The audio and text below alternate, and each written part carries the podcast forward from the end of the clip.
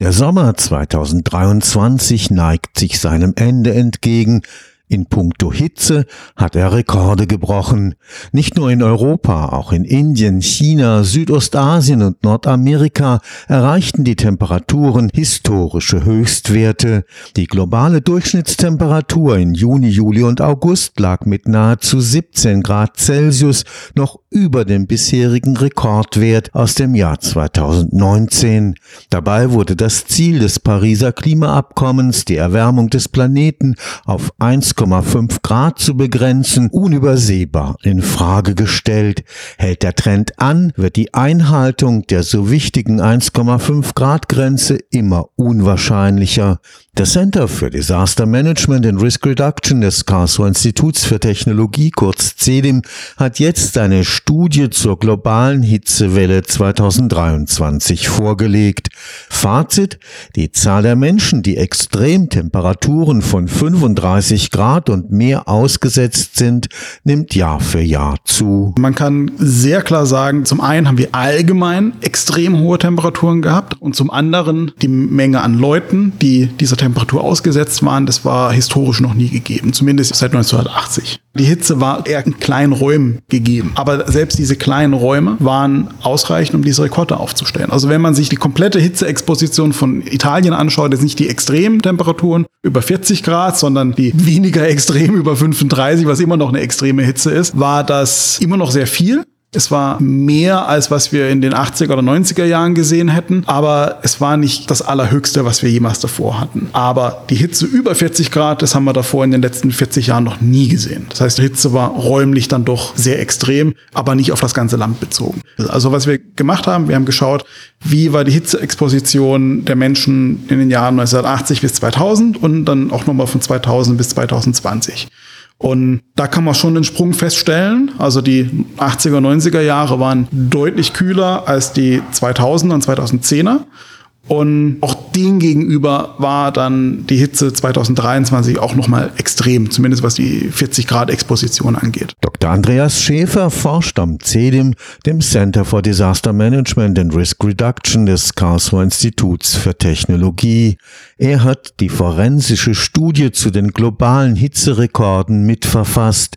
Was auffällt, ist die geografische Verteilung der Hitzewellen des Sommers 2023. Die ist nicht überall gleich zur gleichen Zeit. Also es gibt dann Länder, die sind stärker betroffen. Es gibt sogar Fälle, wo man sagt, dass die eine Hälfte des Landes hat eine extreme Hitze, die andere Hälfte hat eine extreme Kühle. Und wenn man dann im Mittel anschaut, ist die Hitze vielleicht sogar nur durchschnittlich gewesen, was das gesamte Land angeht.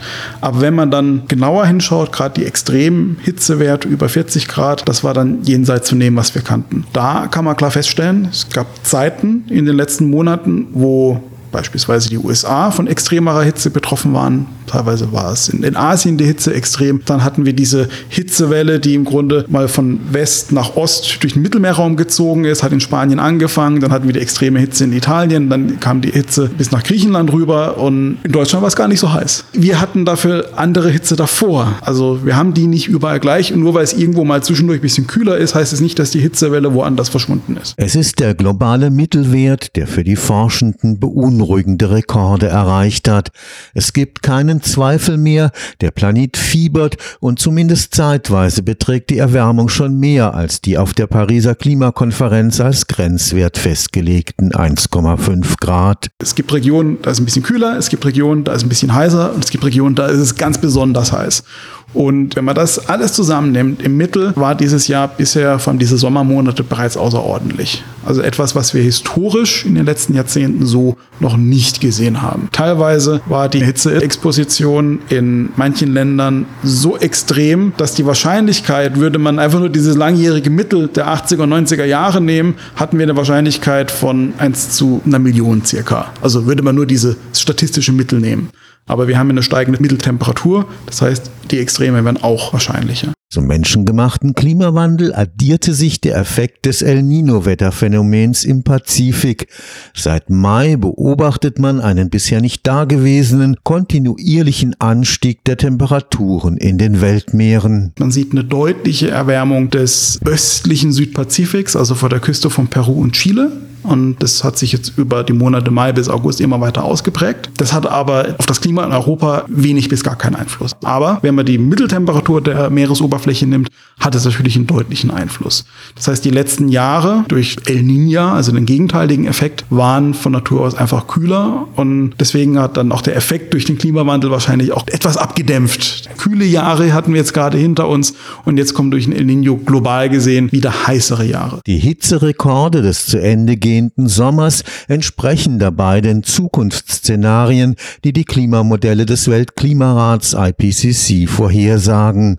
Was überrascht, ist die Geschwindigkeit, mit der die Projektionen Wirklichkeit werden. Also, dass wir durchaus jetzt schon Tage hatten, wo die globale Mitteltemperatur 1,2 oder sogar mehr Grad über dem Mittel lagen oder eigentlich sogar noch deutlich darüber. 1,2 Grad über dem Mittel von 1980 bis 2000. Und wenn wir vom Klimawandel reden, das 1,5 Grad Ziel ist es ja gegenüber der vorindustriellen Zeit. Das heißt, zu der Periode 1980, 2000, da ist ja schon Klimawandel mit drin, 0,3, 0,4 Grad. Und darüber waren wir jetzt schon mal 1,2 Grad. Man kann auch grob mit der Faustregel sagen, wenn sich die Atmosphäre um im Schnitt 1 Grad erwärmt, dann sind da die Meere mit drin. Die Meere können mehr Energie in sich selbst speichern, das heißt, die Luft hat weniger. Das heißt, über Land, wo das nicht möglich ist, steigt die Temperatur doppelt so schnell. Ein Grad wärmere Welt, zwei Grad wärmere Kontinente. Und wenn wir dann die Orte schauen, wo wir Menschen leben, das heißt in Städten, wir kennen alle den Effekt der Hitzeinsel der Städte, dann bedeutet das im Schnitt vier Grad wärmere Städte. Und das ist ja nur die Mitteltemperatur. Und diese Mitteltemperatur schwankt, die kann mal drüber liegen, mal drunter liegen. Das ist eine statistische Verteilung. Und dann können auch Extreme entstehen, wie beispielsweise jetzt 2023, wo dann in einem Jahr die Temperatur nicht vier Grad über dem Mittelwert liegt, sondern acht oder sogar noch mehr.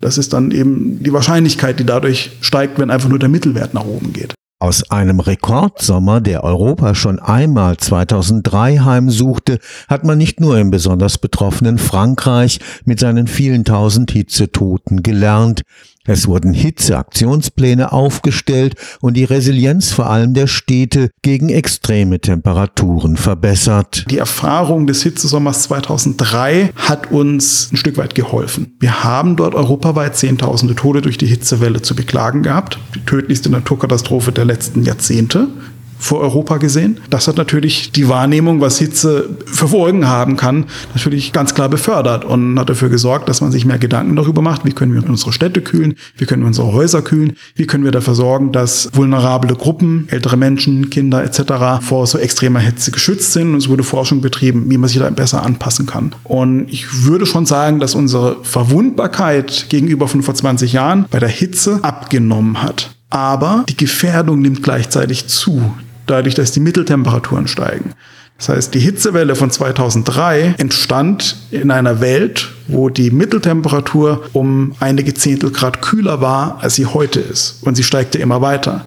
Das heißt, die Wahrscheinlichkeit, dass wir eine Hitzewelle wie 2003 erleben, die Hitze von 2022 war übrigens nicht ganz so, aber schon relativ nah dran, wird wahrscheinlicher. Und wir hatten auch im Jahr 2020 und im Jahr 2019 hatten wir auch Hitzewellen und auch die berühmte Dürrewelle obendrauf, die vielleicht nicht ganz so extrem wie 2003 war, aber sehr nah dran. Und das kurz hintereinander. Dazwischen war das nicht so häufig. Und vor 2000 hatten wir das gar nicht. Das heißt, das Ereignis von 2003, das uns damals vor den Kopf gestoßen hat, wird unter dieser wärmer werdenden Welt, wird dieser Extremfall eigentlich zum Normalfall. Und für den müssen wir uns wappnen. Der Katastrophenforscher mahnt, angesichts des rasanten Fortschreitens des Klimawandels müssten nicht nur CO2-Emissionen drastisch reduziert werden, es bedürfte auch eines Mentalitätswandels.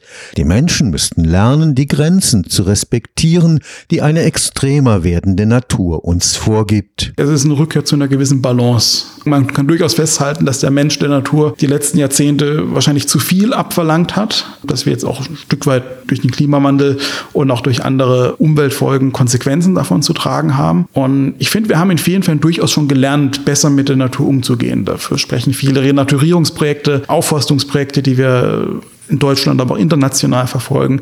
Wir sind nicht mehr in den 50er Jahren, wo man dachte, man kann alles tun, sondern wir haben eine deutlich geschärfte Wahrnehmung.